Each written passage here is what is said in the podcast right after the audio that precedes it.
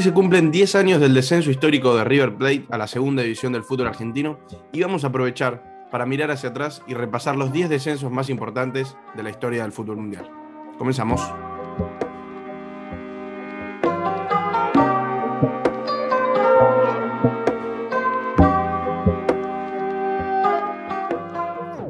Hola a todos, hola a todas, bienvenidos una vez más al podcast de Lado Fútbol, bienvenidos a una nueva semana, bienvenidos a un nuevo episodio en el que, bueno, tenemos un episodio bastante especial, un episodio quizás se puede decir atemporal, en el que van a tener bastante tiempo para escuchar, es algo bastante histórico, bastante curioso que venimos a traer. Hoy se cumplen 10 años de aquel descenso histórico de River Plate el 26 de junio de 2011 en el que cayó en la promoción frente a Belgrano.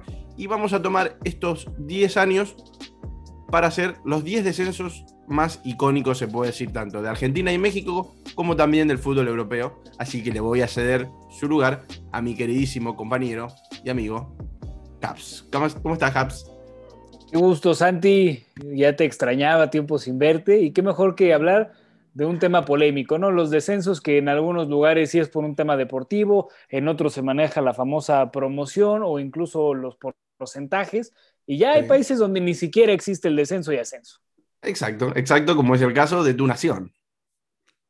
Eh, tristemente es correcto, tenemos ya, antes teníamos la liga de ascenso que no ascendían, era curioso tener ese nombre, ahora liga de expansión, en la cual tampoco, se, se expanden. Entonces, uno no entiende lo que sucede. En Argentina también caso parecido. En la MLS, bueno, la MLS sabemos que es punto y aparte, pero es algo que curiosamente no vemos en las ligas europeas, pese a que se tienen ideas raras como la Conference League, la Superliga de Europa, mundiales cada dos años o Eurocopas, yo no sé cada cuánto lo quieren hacer, pero por el momento no hay ascenso y descenso. Exactamente. Sí, sí, sí, en el fútbol argentino estas temporadas de transición por, por, culpa de la pandemia no hubo descensos, sí hubo ascensos, pero bueno, hay cada vez más equipos, se está intentando también llegar de vuelta al torneo de 20 equipos como se hizo siempre, eh, como se hace en la mayoría de las ligas del mundo.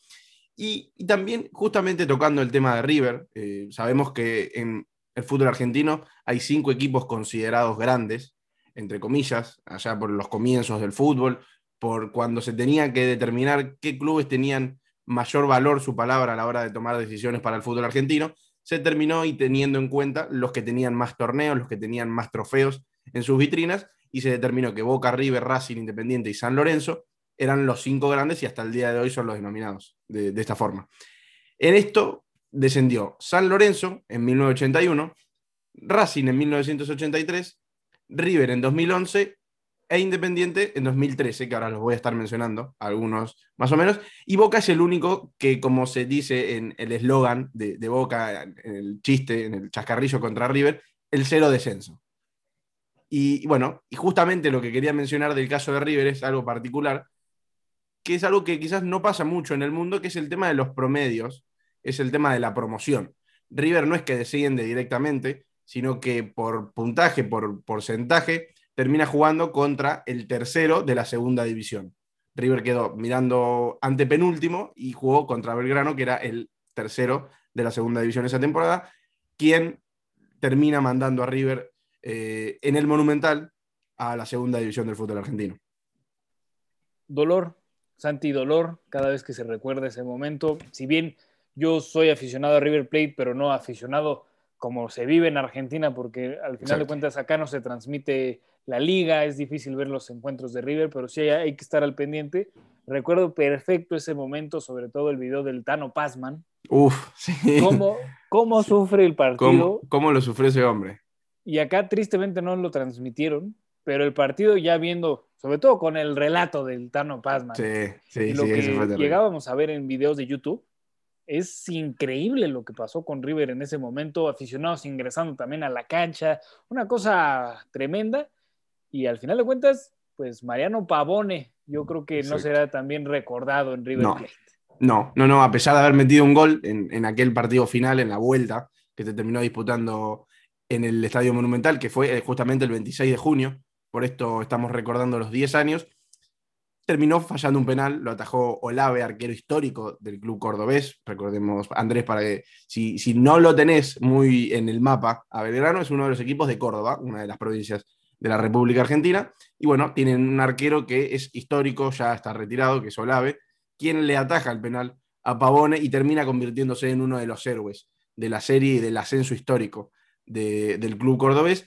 Y bueno, también estuvo el tema de los otros equipos, porque el que viene después de River, porque para River fue algo histórico, es algo que, si bien también, y es lo que hablábamos antes también, eh, of the record, es lo que produjo River también después del descenso, después de volver, porque tuvo una transición eh, en la B Nacional con altas y bajas, se le dice B Nacional acá a la segunda división, tuvo sus altas y bajas, pero pudo, pudo terminar ascendiendo ahí en la última fecha frente al Mirante Brown con Trezeguet, un finalista del mundo en, aquella, final 2006, la del cabezazo de Zidane, y termina viniendo a River, sumándole a Cabenagui, al Chori Domínguez, para tratar de levantar el equipo, y pudieron hacerlo, y fíjate, qué mejor que después el momento que pasa River todos estos años después de la llegada de Marcelo Gallardo. Santi, Marcelo Gallardo, figura, genio, crack, todos los adjetivos calificativos que le quieran poner, porque yo creo que él es de los estandartes de ese River, precisamente. Ya mencionabas el caso de Trezeguet, yo creo que también lo de Cabenalle, muy importante, que después también tuvo un paso acá en México. Eso yo creo que, perdón, es lo más destacable para mí es la figura más destacable de River, de toda la transición de River, porque él llega cuando, después de que River desciende, él no participa en ese equipo que cae frente a Belgrano y baja a la segunda división, sino que él llega acompañado de Chori Domínguez, otra de jugador eh, ex River, Trezeguet, para tratar de levantar ese mal momento de River. Y Cabinay llega en el 2012, cuando River estaba en la segunda división, y se va de la institución después de ganar la Copa Libertadores 2015, la primera Libertadores que levanta Gallardo como técnico de, River Plate. Imagínate, llegó en el peor momento de River en la historia y se fue en uno de los mejores momentos.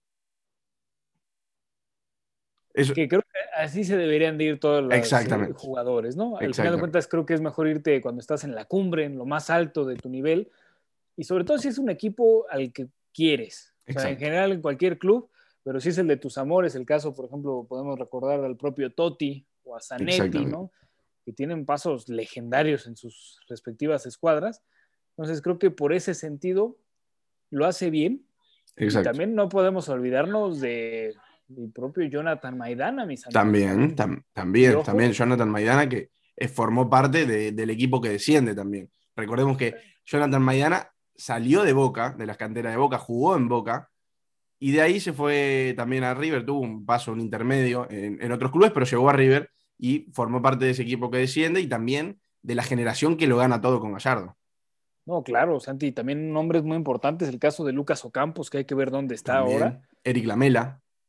Y nada más y nada menos que los gemelos Funes Mori, que uno ya vestirá la playera del Tri. Exactamente, exactamente, mira esa conexión, es verdad. Eh, un Funes Mori muy criticado en River por su falta de gol. Bueno, en Rayados. ojalá no se le critique igual en México. Claro, claro. Ojalá que no, le pase lo mismo que le pasó en River con la selección tricolor, pero bueno, es algo que no le pasó con Rayados, porque eh, como, como venimos hablando también, es uno de los máximos goleadores de la historia de, Rayados. Está, ¿Todavía sigue igualado, Andrés? Si no me equivoco. Está igualado con el Chupete Suazo, le falta un gol. Le falta uno, que hace tanto tiempo le falta un gol. Ya como, yo creo que nueve partidos fácil. Bueno, bueno, pero bueno, eh, pudo redimir aquel, aquel momento tan criticado que fue.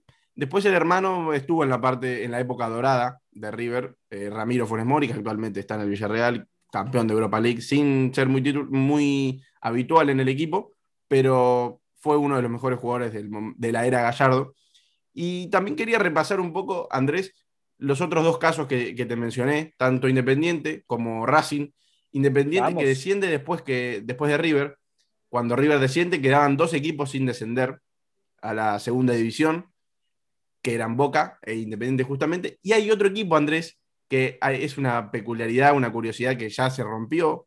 Era una racha de Arsenal, equipo campeón de Copa Sudamericana en el 2007, de la mano de Benedetto, Iván Marcone, por ejemplo, equipo del cual era hincha eh, Julio Humberto Grondona, el presidente de la AFA, que tanto recordamos Es un equipo que había salido desde lo más bajo del fútbol argentino y había ascendido, pero nunca había bajado de categoría. Sea la categoría que sea, nunca había bajado, entonces también era uno de los equipos que nunca había descendido. Sí había jugado en la segunda, pero nunca había bajado. Hasta hace poco eh, se rompió esa racha de Arsenal y terminó quedando Boca solo. Pero bueno, hasta el 2013 Independiente formaba parte de estos dos equipos sin descender. 101 años de estadía en primera división, y era un proceso que ya se venía, eh, se venía viendo que podía llegar. También en, el semestre final se le nombra a los últimos seis meses en los que Independiente termina cayendo en la última fecha frente a San Lorenzo. También quizás se produjo mucho renombre por no solo que sea un equipo grande del fútbol argentino, sino que es el llamado rey de copas. Andrés es el máximo ganador de Copas Libertadores eh, en Sudamérica. Y es realmente el famoso Rey de Copas, 18 Copas Internacionales, al igual que Boca, 7 Copas Libertadores, un equipo histórico. También pasó que llegaron jugadores en, el último semestre como el Rolfi Montenegro, una, una, gran figura, el colombiano Juan Fernando Caicedo, que actualmente salió campeón con Deportes Tolima en, en el fútbol colombiano, y había arrancado muy bien la última, la última parte del torneo, parecía que se podía salvar, salió de la tabla de promedios, pero inmediatamente nos sucedieron resultados bastante desfavorables. Salió el técnico, el Tolo Gallego, acá muy famoso, y llega un ídolo, Miguel Ángel Urindisi, campeón en el 94 con el equipo, un jugadorazo en su época, compañero de Maradona en Boca, pero los resultados empezaron a caer. Sus competidores por, por, el descenso, como eran San Martín de San Juan y Argentinos Juniors, empezaron a alzar su rendimiento, levantar su rendimiento, y así es como en junio también de 2013, el famoso Rey de Copas cae 1 a 0 contra San Lorenzo con un gol, ¿sabes de quién, Andrés? De un juvenil que ahora conocemos, campeón de la Liga Santander la, eh, pasada temporada, Ángel Correa. Ah. juvenil Ángel Correa le convirtió el gol Independiente que le hizo caer en la segunda división. No, no, no, tremendo lo, lo de Correa y fíjate nada más, ¿no? Lo que es la vida. Y así es el fútbol. Si nos ponemos a analizar, no por ser el máximo ganador o ser el rey de copas, pues vas a mantenerte siempre en lo más alto. Exactamente, exactamente. No, por eso traemos esto, para hablar de equipos grandes, equipos históricos que, hayan caído, que hayan tenido una mala época, porque, a ver, los descensos en el fútbol argentino, por ejemplo, no se dan por una sola temporada mala como puede ser eh, en el fútbol europeo, porque es, a ver, cómo, dependiendo cómo terminaste en la temporada, sino que por el tema de los porcentajes, de los promedios, esto es, son varias temporadas que tenés que tener malas para descender. River tuvo muchas malas temporadas en su momento. Recordemos que fue en el 2008 campeón de la mano del Cholo Simeone como técnico y en, el siguiente, en el torneo de clausura, terminó, último. Y ahí empezó la mala, la mala temporada, la mala gestión de River, no solo futbolística, sino dirigencialmente. Y es que ahí, Santi, como siempre he escuchado la frase muy común, un error grande es el resultado de varios errores chiquitos y cuando no los estás resolviendo en su momento, pasa lo que sucede con River o con los que descienden con este tema porcentual. Sí, exactamente. Y, como, como dije recién también, no es una cuestión meramente futbolística, sino que, en estos casos, por ejemplo, Independiente y River, que son los más, eh, los últimos que pasó en el fútbol argentino, venían con problemas dirigenciales, problemas económicos bastante grandes, malos manejos de sus dirigentes políticos. Y bueno, terminó trayendo el primer descenso, el peor momento de la historia de ambos clubes. Y el que es más antiguo, además del, de San Lorenzo en 1981, es el de Racing, Andrés, el primer campeón mundial argentino en aquella final frente al Celtic en el 1967. Cayó en 1983 4 a 3 como local frente a Racing de Córdoba, un equipo que no lo tenemos en el mapa actualmente, entre los equipos conocidos del fútbol argentino, cayó en su último, en su último encuentro y descendió a la segunda división. ¿Sabes quién fue campeón, Andrés, esa misma temporada? Cuéntamelo, Santi, cuéntamelo. Su clásico rival, Independiente de Avellaneda, campeón Racing de Avellaneda, descendiendo a la segunda división. Su técnico era Pisuti, una figura histórica de Racing, que también fue miembro del equipo que salió campeón del mundo frente al Celtic en el 1967. Y como dijimos y como venimos diciendo, no es algo que se produzca de un momento para el otro. El año anterior Racing también había estado al borde del descenso, había estado a punto de descender, consiguió salvarse en las últimas fechas. pero no pudo, no pudo hacerlo al año siguiente, no pudo salvarse dos veces consecutivas, era algo que estaba al caer y terminó descendiendo. Después, dos temporadas eh, más adelante, consiguió volver a ascender a la primera división del fútbol argentino, de la mano de Alfio el Coco Basile, un técnico histórico del fútbol argentino, y figura también en Racing en aquel equipo histórico del 67. Y después pudo ganar la, la Supercopa frente a Cruzeiro. Eh, también se redimió de sus errores al igual que River. E Independiente también que ganó la Copa Sudamericana frente a Flamengo. Y Santi, yo también te quiero preguntar una cosa. Dime. ¿Boca ha estado cerca del descenso? No. En el último tiempo no. De lo que yo recuerde también históricamente no. Eh, porque es lo que te digo, ha tenido malas temporadas, sí. Por ejemplo, en el 2000 si mal no recuerdo, 2012 2013, quedó ante último o último, pero después tuvo buenas temporadas, entonces a la hora de establecer los porcentajes, los promedios, se fue equiparando y se fue siempre estando lejos de la parte baja de la tabla, pero no llegó a descender. Mucho también se habla de, cuando los hinchas de Boca le dicen que River descendió, bueno, Boca formó parte eh, cuando inició el profesionalismo en el fútbol de aquellos equipos que estaban en la segunda división que asciendan directamente para completar la primera división de los equipos y armar el profesionalismo para que arranque. Entonces, bueno, River también juzga con eso de que no consiguió ascender por sus propios méritos, sino que eh, la Asociación del Fútbol Argentino lo ascendió para que se forme el torneo. Mira, nada más lo que son las cosas de Argentina. Exactamente, exactamente. Pero quiero que me cuentes en México, porque actualmente no hay descensos, pero sí lo hubo en algún momento y hay descensos históricos, me imagino. Ahora hay que decirlo sin llorar, Santi. Creo que es una pena que no exista, sí, claro, es una pena que no exista este formato de ascenso-descenso deportivo. Sí. Porque en México hemos visto de todo, que de repente descendió un equipo, pero lo compraban en otro lado, entonces se mantenía en primera división y el que se había salvado terminaba en segunda. Claro. Una cosa increíble. Sí. Y es que alguna vez nos tocó ver un Atlético de San Luis que se salva, sí. Querétaro resurge, Jaguares también, San Luis baja a segunda. Aquí unos movimientos estructurales bárbaros. El año pasado lo veíamos en plena pandemia con Mazatlán, eliminando la historia de Michoacán, de Morelia. Y ahora un Mazatlán que ni siquiera se pudo meter a una liguilla en la cual clasifican 12. Bueno, yo voy a aprovechar, ya que, ya que nombraste Atlético San Luis, yo recuerdo que Atlético San Luis es el equipo que le niega a Dorados de, a Dorados de Sinaloa, perdón, el equipo que dirigía a Diego Armando Maradona, el ascenso a la primera división dos años consecutivos. Es correcto. ¿Por qué dos años consecutivos? Ya una vez que le ganó, ¿por qué no ascendió y volvió a jugar con Dorados al año siguiente? Es que ahí te vas, Santi. Acá en México manejamos igual que en Argentina el tema de los dos torneos al año. Claro. Entonces, el primero que va por ahí de julio, mediados de julio hasta diciembre, se le llama apertura. Exacto. Y el que va de enero a mayo como se hacía acá también antes. Sí, exacto. Entonces, los equipos que ganan el apertura y el clausura se enfrentan en la final de ascenso. Claro. Para subir a la primera división. O bueno, se enfrentaban en esa ocasión. Las dos finales de los dos torneos fueron San Luis Dorados. Exacto. Las dos las gana San Luis. Si uno lo hubiera ganado Dorados, se hubieran tenido que enfrentar en otra final. Ah, claro, es verdad. Porque son las finales de cada torneo. Claro, es verdad. Aquí San Luis, como gana las dos, tiene el pase directo. ¿Y San Luis fue el último equipo eh, que consiguió el ascenso hasta que se cortó? ¿O no? ¿O hubo después? Porque me parece que sí o no. Es correcto, una barbaridad el tema del ascenso acá en el fútbol mexicano, Santi. Y bueno, si lo quieres ver así, el último equipo que lo logró fue Mazatlán. Mazatlán, exactamente. Mazatlán, que si bien no consigue el ascenso deportivo, apareció. aparece y surge de la tierra, en este caso del mar, del Pacífico, y allá en la tierra sinaloense se forma este equipo.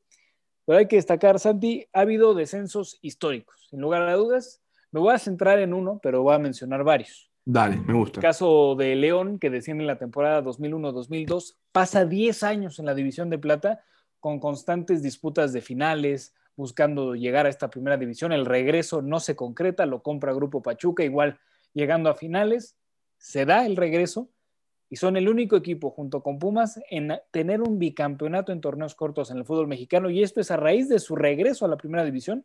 Bien. Y los acabamos de ver ganar igual el año pasado. Hay que destacar que sí, Cruz Azul ganó el torneo más reciente, pero el del año pasado, el último con el que cerramos el 2020, se lo llevó la Fiera. Sí, León. Un equipo que compite, ahora tienen a Ariel Holland. Exactamente. Entrenador. Ex entrenador justamente, fue campeón como técnico de la Copa Sudamericana con Independiente, aquella final muy reconocida eh, frente a Flamengo en Brasil. Y bueno, él fue partícipe y uno de los autores de ese gran triunfo luego de un tiempo después de aquel descenso tan histórico que mencionamos hace un ratito. No, totalmente, y veremos qué tal le va en su proceso con la Fiera. También hay que mencionar descensos históricos, el caso de Necaxa también. En 2009, en esa temporada que se esperaba pues, que se salvaran, los rayos son históricos en este fútbol. Perdón, Andrés, voy a tirar un dato eh, sacado de contexto de acá la llegada de Ariel Holland es la que anuncia a León vía Twitter poniendo un número de teléfono al que todos llamaban y aparecía la noticia o no. muy buena jugada, muy buena jugada. No, una cosa bárbara. Perdón, No, no, no. Me, dejas porque la tiene la fiera. La tiene la fiera, ahí va. Entonces, Necaxa desciende en 2009, regresa a la siguiente temporada y desciende la siguiente campaña. O sea, lo, de Necaxa fue, fue el famoso hablamos, como se le dice acá el equipo sube y, baja. sube y baja y además es un equipo, pues el equipo de Don Ramón. El queridísimo Don Ramón. Ese mer. después, afortunadamente, también Necaxa se reincorpora, está en el máximo circuito, es un equipo de historia, pero penosamente, Santi, penosamente, el Atlante de los equipos históricos. En 2013-14 desciende el equipo que fue histórico en la Ciudad de México, lo pasaron a Cancún, incluso ganó un torneo en Cancún frente a Pumas, pero termina por llegar a esta segunda división de la cual no ha, no ha logrado salir. Ya regresaron a jugar a la Ciudad de México antes de su regreso a la primera división. Pero está estancado en la liga de expansión. Y ahí se va a quedar un rato. Se manejaban rumores de que lo iba a comprar Querétaro y lo iban a mantener en primera división como Atlante. Aquí todo puede pasar, Parece que para esta temporada no será así, entonces habrá que esperar hasta el 2022 en caso de que se concrete esto. habrá, que, esperar entonces. Dime. Yo te quiero hablar del descenso de los Tigres. Uf, que ahora es impensado. Hay, hay que saber, ambos equipos de Monterrey, leyendo, han estado en la segunda división, pero el descenso de Tigres es doloroso a más no poder, porque estamos hablando de la temporada 95-96 Tigres era trágico lo que estaba sucediendo. Víctor Manuel Bucetich, el famoso Rey Midas, ahora entrenador de Chivas, era el que comandaba este equipo felino. Y tenían que ganarle a Rayados de Monterrey, el clásico regio, y que del otro lado, Morelia no ganara. ¿Qué sucede? ¿Qué sucede? Sucede, Santi. El famoso clásico 51 es para los Rayados de Monterrey. Uh. Y aquí, evidentemente, no solamente es un tema de descenso, sino que Rayados mandó al descenso a Tigres. Y claro, ya lo Eso es algo durísimo. Son errores pequeños, ¿no? No únicamente por este partido se van a la segunda división, pero este es el partido con el que cierran el, torneo y con el que se están yendo a la segunda división, porque ahí es donde ya no se podía. Exactamente. Entonces, al final de cuentas, yo creo que en la marca, bueno, en la historia de Monterrey, del fútbol regio, pues este clásico denominado como el clásico del descenso es un tatuaje bien marcado para la gente de Tigres que duele, pero hay que recordar que ya tuvieron su sed de revancha ganándole un título de Liga MX a los propios Rayados. Sí, sí, sí, y como dijiste, y volvemos a recalcar el tema de que, bueno, lo mandó al descenso. Yo tengo otro caso que vamos a estar mencionando del fútbol europeo, que su clásico rival termina de hacerlo descender pero es todo un proceso, es algo que, claro, llegaste al último partido, te tocó jugar contra tu máximo rival, perdiste el partido, claro, pero llegaste al punto de tener que ganar el último partido para mantenerte en la categoría. Entonces, por esto es que recalcamos que es todo un proceso y lo podemos demostrar en cada uno de los casos. No, totalmente de acuerdo y al final de cuentas duele, duele porque es como si a River lo hubiera mandado a la segunda división Boca en ese partido de promoción. Exactamente. Exactamente, o, viceversa, sea el caso de que Boca llegue a descender y lo mande River eh, al descenso, o también, bueno, en Independiente Racing no fue así, pero Independiente salió campeón del torneo y Racing descendía, entonces era eh, dos eh, polos totalmente opuestos dentro del mismo, de la misma ciudad. Y, bueno, si, si te parece, ya con México vamos bien. Pudimos hacer un buen repaso. Pero también yo me quiero quedar, antes de ir a Europa, me quiero quedar en el continente americano, en el continente sudamericano, porque a ver, a ver. el caso más reciente que tenemos de un equipo muy grande cayendo por primera vez a la segunda categoría de su liga nacional es Internacional de Porto Alegre, el equipo que representó mucho tiempo a Andrés de Alessandro, por ejemplo, eh, una de las figuras máximas de River y San Lorenzo. Bueno, Inter de Porto Alegre en el año 2016, luego de 45 temporadas en la primera división del Brasileirao, descendió a la Serie B, como se le llama en el país brasileño. Y como dijimos, es uno de los equipos más históricos de Brasil, consagrado en 2006 y en 2010 en la Copa Libertadores. Ese mismo año, en el 2006, gana el Mundial de Clubes y es uno de los únicos equipos ganador del Mundial de Clubes eh, de Sudamérica. ¿Y qué pasó? En, el último, en la última fecha, como dijimos, después de un largo proceso, estamos haciendo una mención a lo último, al último paso de, estos equipos, porque si tenemos que hablar de toda la historia de cómo llegó al descenso, tenemos que hacer una serie de capítulos. Cayó contra otro equipo, bueno, empató en el último, en el último partido, contra otro equipo muy grande, que es el Fluminense. Y empató 1 a 1 como local, necesitaba un milagro, la verdad, para mantenerse en la categoría. Empató 1 a 1 contra Fluminense y acompañó a América Mineiro, Santa Cruz y Figueirense como descendidos a la Serie B que disputaron en el año 2017. Después Inter vuelve a la primera división y ya se amolda, ya se acomoda a lo que es el Brasileirao, a la primera división del Brasileirao, y hoy lo vemos como un equipo muy asentado, jugando la Copa Libertadores, peleándola, está entrando en las fases eliminatorias, pasa a la fase de grupos, y hoy en día es uno de los equipos que puede llegar a, ¿por qué no?, pelear eh, la Copa Libertadores de este mismo año. Y ojalá que así sea, Santi. Y son luego los famosos golpes que te hacen más fuerte. Exactamente. Y, lo llegamos a ver con clubes, insisto, y voy a poner como ejemplo, sobre todo porque hoy es el día, River Plate, todo lo que logró después del ascenso. exactamente, sí, exactamente. River creo que es uno de los máximos exponentes de esta idea, como dijiste vos, porque bueno, sabemos todo lo que produjo eh, desde aquel 2012 en el que vuelve a ascender, ganó 2014 Sudamericana, 2015 Sudamericana Libertadores, 2018 la final, el partido más importante de la historia de River y el campeonato más importante de la historia de River, aquella final en Madrid frente a Boca de la Copa Libertadores, en el 2019 llegando a la final, siendo uno de los equipos... Qué, buena final, ¿no, Santi? Sí, sí, sí, muy buena final que, que, bueno, no es muy buen recordada por los hinchas de Boca, pero por los hinchas de River sí. Y creo que también los aficionados al fútbol la disfrutaron. Fue algo distinto. Que Fue un tremendo espectáculo para el hincha neutral. Pero claro, partidazo, sin lugar a dudas, cuando Santi no existía la pandemia. Sí. Y, te quería preguntar, porque hay un equipo justamente en la ciudad donde disputaron eh, Boca y River aquella final del año 2018. Hay un equipo que el año de mi nacimiento también descendió, no sé si lo tenés en carpeta, lo tenés entre tus filas, que es el equipo colchonero, el equipo que actualmente dirige el Cholo Simeone, el año en el que nací yo, en el año 2000, tuvo un suceso bastante histórico. Lo están escuchando bien. O sea, Santi es del nuevo milenio. Exactamente. Exactamente. qué cosa. 11 de mayo del año 2000. Qué barbaridad. Qué, qué cosa. qué locura. Ese dato me perturba más que lo que vamos a hablar ahorita con el conjunto bueno, Bueno, vos tampoco sos del 1950, Andrés. Estamos son unos pero ya, ya, 95. bueno, cinco años. Una, década diferente. otra, década, otra década y otro siglo. Otro, otro siglo, otro milenio, otro todo. Sí. Otro todo. Otro todo. Pero mira lo que es la pandemia que nos une, Santi. Exactamente, exactamente la maldita pandemia, pero que nos unió.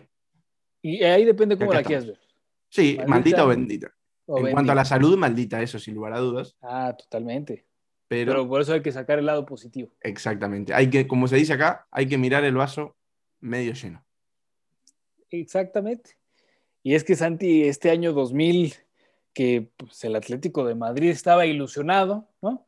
Esa temporada 99-2000 que arrancaba bien con unos fichajes interesantes, el caso de Gamarra, Capdevila, ojo a ese, y unas estrellas que se estaban consolidando, el caso de Kiko, de Valerón, Solari, Baraja, tenía un equipo para competir. Sí, sí, sí. Atlético de Madrid. Y no solamente me refiero a Liga, sino también a la Copa, a los torneos UEFA y bueno, son equipos importantes, lo que hemos visto en los últimos años, que están para pelearle al tú por tú a cualquier institución europea, y es que su entrenador era Claudio Ranieri, este entrenador... Gran, Que es bueno, no es de mi agrado, pero... pero, le, gusta mucho el tema de los desafíos, con los equipos quizás no tan poderosos, caso del Leicester City, ya sabemos cómo terminó esa historia. Y es que pese a que se tenía la ilusión, el primer partido lo pierden 2-0 frente al Rayo Vallecano, que bueno, uno diría, jornada 1 no hay problema. Segundo partido también lo pierden, el Atlético perdía frente al Celta, luego empatado, el Atlético no ganaba en estas primeras jornadas. Inaudito lo del Atlético de Madrid, insisto, considerando la nómina, la nómina, jugadores, técnico, ahora sí que toda la estructura que se tenía era... Bueno, Capdevila forma parte del equipo campeón del mundo de España en Mundial Sudáfrica 2010. Es correcto, esa selección histórica de España. Y en ese 2010, 10 años antes, cuando desciende el Atlético de Madrid, incluso despiden al propio Ranieri. O sea, Ranieri no puede continuar con el proyecto, entra en una crisis de resultados, la directiva no sabía qué hacer, entonces Radomir Antic es al que regresan, sí. fue parte del doblete del Atlético de Madrid, pero este equipo estaba peleando por el descenso, o sea, ahí no había manera faltaban tres jornadas. Santi, un Atlético de Madrid que no salía de esos últimos lugares, trataba de escalar, como estas famosas piedras que de repente vemos en los centros comerciales para que los niños se entretengan, y no podían lograrlo. 7 de mayo del 2000. Tres jornadas, tres jornadas, y el conjunto del Atlético de Madrid visitaba al Oviedo de Luis Aragonés. Uf, uf. No ganaban. Histórico se iban. Y un Oviedo que tampoco estaba teniendo su mejor temporada, pero el Atlético de Madrid tenía que sacar a como de lugar el resultado. Sí. Al final de cuentas, un Atlético de Madrid que de haber estado en lo más alto, termina descendiendo, queda penúltimo en esta Liga de España en la Liga. Sí. Y el que también desciende es el Sevilla. O sea, descienden ahí Sevilla, Atlético de Madrid y el Betis. Dos de los de los cuatro equipos, de los mejores cuatro equipos que actualmente están en la Liga Española, descendieron en la temporada 2000. Bueno, el Betis también está entre los siete mejores de la Liga Española. Pero ahí los cambios que te da la vida, no estamos hablando de hace 21 años, cuando todavía estaban más o menos empezando las flores, ante el Atlético de Madrid ya estaba sentenciando su muerte. Todavía no había llegado el Cholo Simeone a las filas del Atlético de Madrid, no había llegado, no había puesto presencia argentina en la dirección técnica. No, no habías nacido, Santi, deja tú eso. No, no viene así. Luego llegan a, la Copa del Rey, la pierden, ¿no? Al final de cuentas llegan a una final de Copa del Rey. No, no se esperaba. nada, bien. Alcanzan, eliminan al Barcelona, llegan a esta Copa y posteriormente no ascienden a la siguiente temporada. Tuvieron que mantenerse un año en la segunda división, en la división de plata. Afortunadamente ahí se da el caso y sobre todo, pues este debut de Fernando el Niño Torres, cosas buenas que nos da el fútbol, y ya para el 2002 regresa el conjunto colchonero a la primera división y es el actual monarca de esta liga. Exactamente, exactamente. Y, no, no, era solo que le pasó lo de la Liga Española, y ahí también se nota eh, la irregularidad del equipo y la irregularidad de la institución en la que llegó a la final de la Copa del Rey, llegó a los octavos de final de la Champions League, un equipo que descendió, me hace acordar también a aquella sudamericana que gana Independiente por penales frente a Goiás, que era un equipo que había, estaba jugando en la Copa Sudamericana, pero en su liga estaba en la segunda división. Era algo insólito. Y, esto, obviamente, salvando las diferencias, es algo que demuestra mucho el tema de la irregularidad, de los problemas tanto institucionales como futbolísticos. Y ahí pudimos notar que una institución que estaba muy mal en su liga local, quizás se enfocó mucho eh, en la Copa. La Copa del Rey es muy importante eh, en España, pero bueno, tampoco se enfocó mucho, no tuvo muchos problemas en la Liga Española y pudo terminar mostrando uno de los peores momentos de la historia del Atlético Madrid. Y nos quedan dos equipos, Andrés. Dos instituciones muy grandes. Voy a dejar la tuya, creo que para lo último, porque es la más polémica. No, y Santi, yo te traigo un extra, ¿eh? ah, me gusta. Ojo, me gusta, ojo, porque el viernes, el día de ayer, Se cumplieron 12 años de la muerte de Michael Jackson y te traigo un dato relacionado al rey del Ah, pero perfecto, mirá lo que es. Mirá, mirá, nuestro conductor desde México, toda la información que nos trae. Bueno, yo voy a ir con el, con el descenso de un equipo que, al que le voy mucho. Manchester United, Andrés, 1974. Llegó un momento bastante feo y algo que pasó en parecido a algo que nombraste vos, algo que nombraste vos con Tigres de Monterrey, porque quien manda al descenso en el último partido de la Premier League, bueno, en ese caso era la liga inglesa, no era la Premier League todavía, porque la Premier League, como todos sabemos, se formó en el 1992, fue en manos del Manchester City, el clásico de la ciudad, y quizás mucho se nombra que los dos equipos más importantes de la historia del fútbol inglés son el Manchester United y el Liverpool, por eso hay una gran rivalidad, como se puede decir Barcelona y Real Madrid, pero claro. los equipos de la misma ciudad, que sería Barcelona Español, por ejemplo, Real Madrid, Atlético Madrid, en este caso Manchester United, Manchester United y Manchester City, se cruzaban en la última fecha. Manchester City no era el equipo que soy, y el Manchester United tenía una particularidad, porque recordemos que en la Champions del 68 tenía un tridente ofensivo impresionante, con Dennis Law, George Best y Bobby Charlton, terrible. La delantera aquella que se pudo consagrar campeón de la Copa UEFA, como se decía en aquel momento. Pero hubo una particular este partido, que quien mete el gol, Andrés, para la victoria 1 a 0 del Manchester City en aquel año 1974, es un ex Manchester United y miembro de aquel tridente. Dennis Law, Andrés, el escocés, que formó parte, como dije, de este tridente campeón de Champions en el 68 con el Manchester United, había quedado libre la temporada anterior, la temporada de 1973, y no tuvo más remedio, le llegó la oportunidad y lo hizo, que fue llegar al Manchester City, al equipo vecino, al clásico de la ciudad. Y no solo esto, sino que entró, convirtió un gol y pidió el cambio. Pidió el cambio porque ni siquiera lo pudo gritar, porque sentía mucho cariño por el Manchester United, a pesar de que se había ido al clásico de la ciudad. Convirtió el gol y pidió el cambio porque no podía más, no sentía que no podía seguir jugando el partido. Y como marcó, el gol, no solo que marcó el gol, sino que ese gol fue el que terminó haciendo descender al Manchester United, uno de los equipos, uno de los dos equipos, por no decir el uno, más grande de, toda la historia del fútbol inglés, más histórico, más ganador. Y, y, como venimos diciendo también, si bien en Europa no se rigen por tema de porcentajes, por tema de promedios, en 1972 ya el Manchester United se había salvado del descenso, había estado al borde, había tenido una mala temporada. Pero bueno, como sabemos en Europa, podés tener una mala temporada, pero a la, siguiente empezás de cero, no hay problema con el pasado. Bueno, en este caso sí, el Manchester en el 72 tuvo una mala temporada, se salvó, se pudo eh, salvar.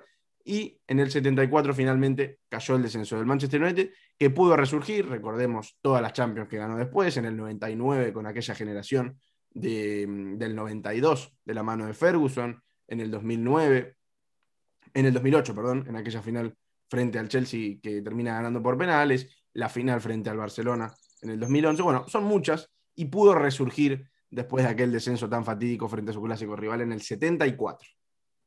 Y qué, qué historias, ¿no? Al final de cuentas, esta parte de anotarle a un club que quieres, y tener que abandonar el terreno de juego porque ya no vas más, ya no más.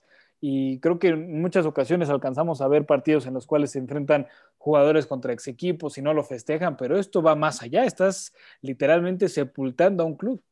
Claro, exactamente, exactamente, es algo que, como se dice acá en el chiste, en la broma, es una mancha que no se puede borrar, porque es algo muy fatídico para una institución, es algo muy doloroso. Yo, eh, eh, y algo que, podemos aprovechar para hablar eh, así brevemente, que acá siempre estuvo la competencia en entre qué es peor si perder la final, que aquella de Madrid, qué es peor, perder la final de Copa Libertadores frente a tu máximo rival o descender. Yo sacándome la camiseta de Boca, sacando que soy hincha de Boca, yo creo que descender, perder la categoría es algo bastante peor que perder una final. Si bien es contra tu clásico rival y es un partido de lo más importante de la historia, por no decir lo más importante, descender y perder la categoría yo creo que es algo que pocas cosas hay igual en el mundo del fútbol. No, va más allá que perder una final. Creo que sí, bien. A ver, hablábamos el caso de Tigres, ¿no? Que se venga y le gana la final de Liga MX a Rayados. Y sí, es una marca que quedará guardada porque es la única final hasta el momento entre ambos conjuntos. El caso de River y Boca es la única final, la partido único en Copa Libertadores que se jugó en Madrid, ¿no? Exacto. Pero perder la categoría, aunque no te descienda el, el máximo rival como en el caso de Tigres, pero perder la categoría es durísimo. Yo creo que sí es lo peor que te puede suceder. Sí, y un equipo, Andrés, que lo vas a tener vos, que es uno de los que te toca, y que no descendió por mala, por mala gestión futbolística, sino por otras malas gestiones, que, fue la Juventus. El famoso Calciopoli. Sí, qué, qué vergüenza.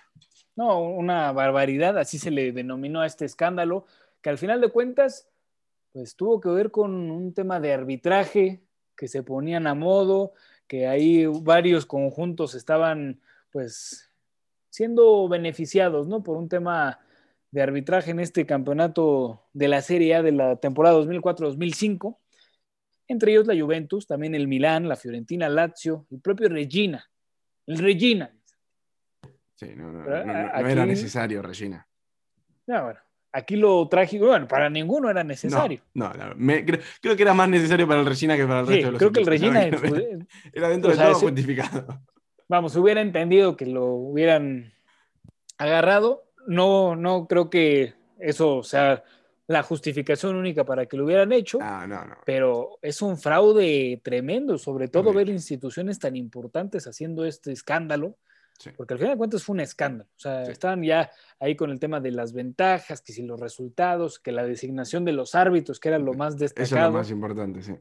Y no, esa designación de árbitros que tuvieron que suspender a varios, hubo sanciones económicas, sobre todo el tema de la Juventus, le quitaron dos títulos para arrancar y le quitaron también su primera división, es decir, lo mandaron a la Serie B con 30 puntos de penalización, Santi. Claro, no es solo que te mandan a la segunda división, que ya es algo durísimo, sino que arrancás la segunda división con menos 30. No, no, no, una cosa, o sea, literalmente entre más ganes, al mismo tiempo también estás perdiendo, porque ni siquiera estás logrando sacar ahí. O sea, tenés que ganar 10 partidos seguidos para arrancar. Y si bien te va. Claro. Y luego eh, al Milán, que le quitaron 15 puntos y también no lo dejaron disputar la Champions 2006, 2007, y además una multa de 100 mil euros, que bueno, esas multas son pequeñas considerando lo que hicieron. la Fiorentina, que también la mandaron a la Serie B, Órele, le quitaron 12 puntos y otros 100 mil euros, y a la Lazio, pues le quitaron 30 puntos de cajón y nada más y nada menos que otros 100 mil euros. Yo hubiera mandado todos a segunda división. Claro, hicieron una Serie A, pero en la Serie B, básicamente. Sí, también para darle un poco de espectáculo, ¿no? A la Serie B, pero una cosa bárbara. Al final de cuentas, pues el Milán no pudo disputar la Champions, 30 puntos perdidos, la Lazio también, el Regina. Pero bueno, eso pudo, servir quizás a muchos jugadores para mostrarse. Es el caso, por ejemplo, acá en Argentina, pasó que Paulo Dybala, actual figura de la Juventus, una de las máximas figuras de la Juventus, él salió de un equipo de fútbol cordobés que se llama Instituto, que habitúa en la segunda división del fútbol argentino, y en el momento en el que River desciende y que va a disputar la segunda división del fútbol argentino en la B Nacional, él militaba en Instituto y todo lo que produjo ver a River en, la B Nacional, se transmitían todos los partidos, había mucha expectativa por ver qué pasaba con River, se empezó a mirar también todos los partidos, no solo a River, y ahí fue cuando se empezó a ver a Pablo Dybala, y ahí fue cuando Palermo pone los ojos sobre él, sobre la joyita argentina, y lo lleva al fútbol italiano, pero gracias a que, a ver, obviamente por su propio mérito, pero bueno, gracias a que se le dio mucha más importancia a la segunda división del fútbol argentino, ya que estaba un grande histórico como es River Plate. Claro, tuvo más difusión y hay que aplaudirlo. Al final de cuentas son ligas donde hay talento y como la frase, solamente falta apoyarlo. Exacto. Y en tema de apoyos, pues también faltó que apoyaran a los jugadores, a la Juventus, porque Zlatan se fue, Canavaro se fue, Zambrota se fue, Turam se fue. Sea, prácticamente la base de la Juve abandonó al club, que claro, no era su responsabilidad. No, bueno, queremos saber que ellos no ah. estaban enterados ah. al 100, hay que, hay que pensar vamos a pensar bien, vamos a pensar bien de los jugadores. Y no, hay que pensar en, ese sentido porque al final de cuentas esto pues se da ya prácticamente con el tema del mundial. Sí, sí. E Italia pues, se corona. Se termina coronando, bueno, Canavaro termina siendo balón de oro en el 2006. Así de sencillo, pero abandonó a su equipo, no hay que olvidarlo. Exactamente, exactamente. En el peor momento de su equipo lo abandonó. No como caben ahí. Y mi Santi. A ver, quiero escuchar esto. Te, traigo un regalazo. quiero, quiero contarle que esto está fuera del guion de, de, los 10 equipos. Andrés me sorprendió. Así que estoy muy ansioso, al igual que ustedes, por escuchar qué nos trae nuestro queridísimo arroba caps narrador. El día de ayer, viernes 25 de junio, sí. 12 años de la muerte del rey del pop. Exactamente. Michael Jackson tenía 50 años cuando falleció. Sí. Pero hay hablemos. hay muchas teorías conspiranoicas acerca de Michael Jackson que sigue vivo y todo eso. Pero eso sucede con todos. Hasta Juan Gabriel acá en México se dice que está, está vivo. Pero pues el rey del pop, muchos no lo veían relacionado al tema de los deportes, etcétera. No. 10 de abril de 1999 sí. visitó al, a su amigo Mohamed Al-Fayed, el egipcio, que presidía al Fulham en ese momento, le ganan 2 por 0 al Wigan. Y dos años después de que muriera Jackson, en abril de 2011, Al-Fayed coloca una estatua de Exactamente, poco más de del rey del pop. Eso lo conozco. Lo pone afuera del estadio tributo al cantante. Exacto. Dos años después, en julio de 2013, le vende Al-Fayed el equipo al pakistaní Shahid Khan, adquiere el club y en ese mismo 2013, en septiembre, quita la estatua. Dice que es excesiva. ¿Para qué? Excesiva. Hay que destacar que Alfayed estuvo 16 años con el Fulham, los mantuvo, si no me equivoco, 13 temporadas en primera división. Mm, en la primera, sí. Pasa esto de la estatua de Michael Jackson y menos de un año después, Fulham a la Championship. 13 años después de haber estado en primera división, de regreso. Hubo aficionados, evidentemente el mismo Fayed, al Fayed, perdón, atribuyeron el descenso, pues a que no estaba una maldición.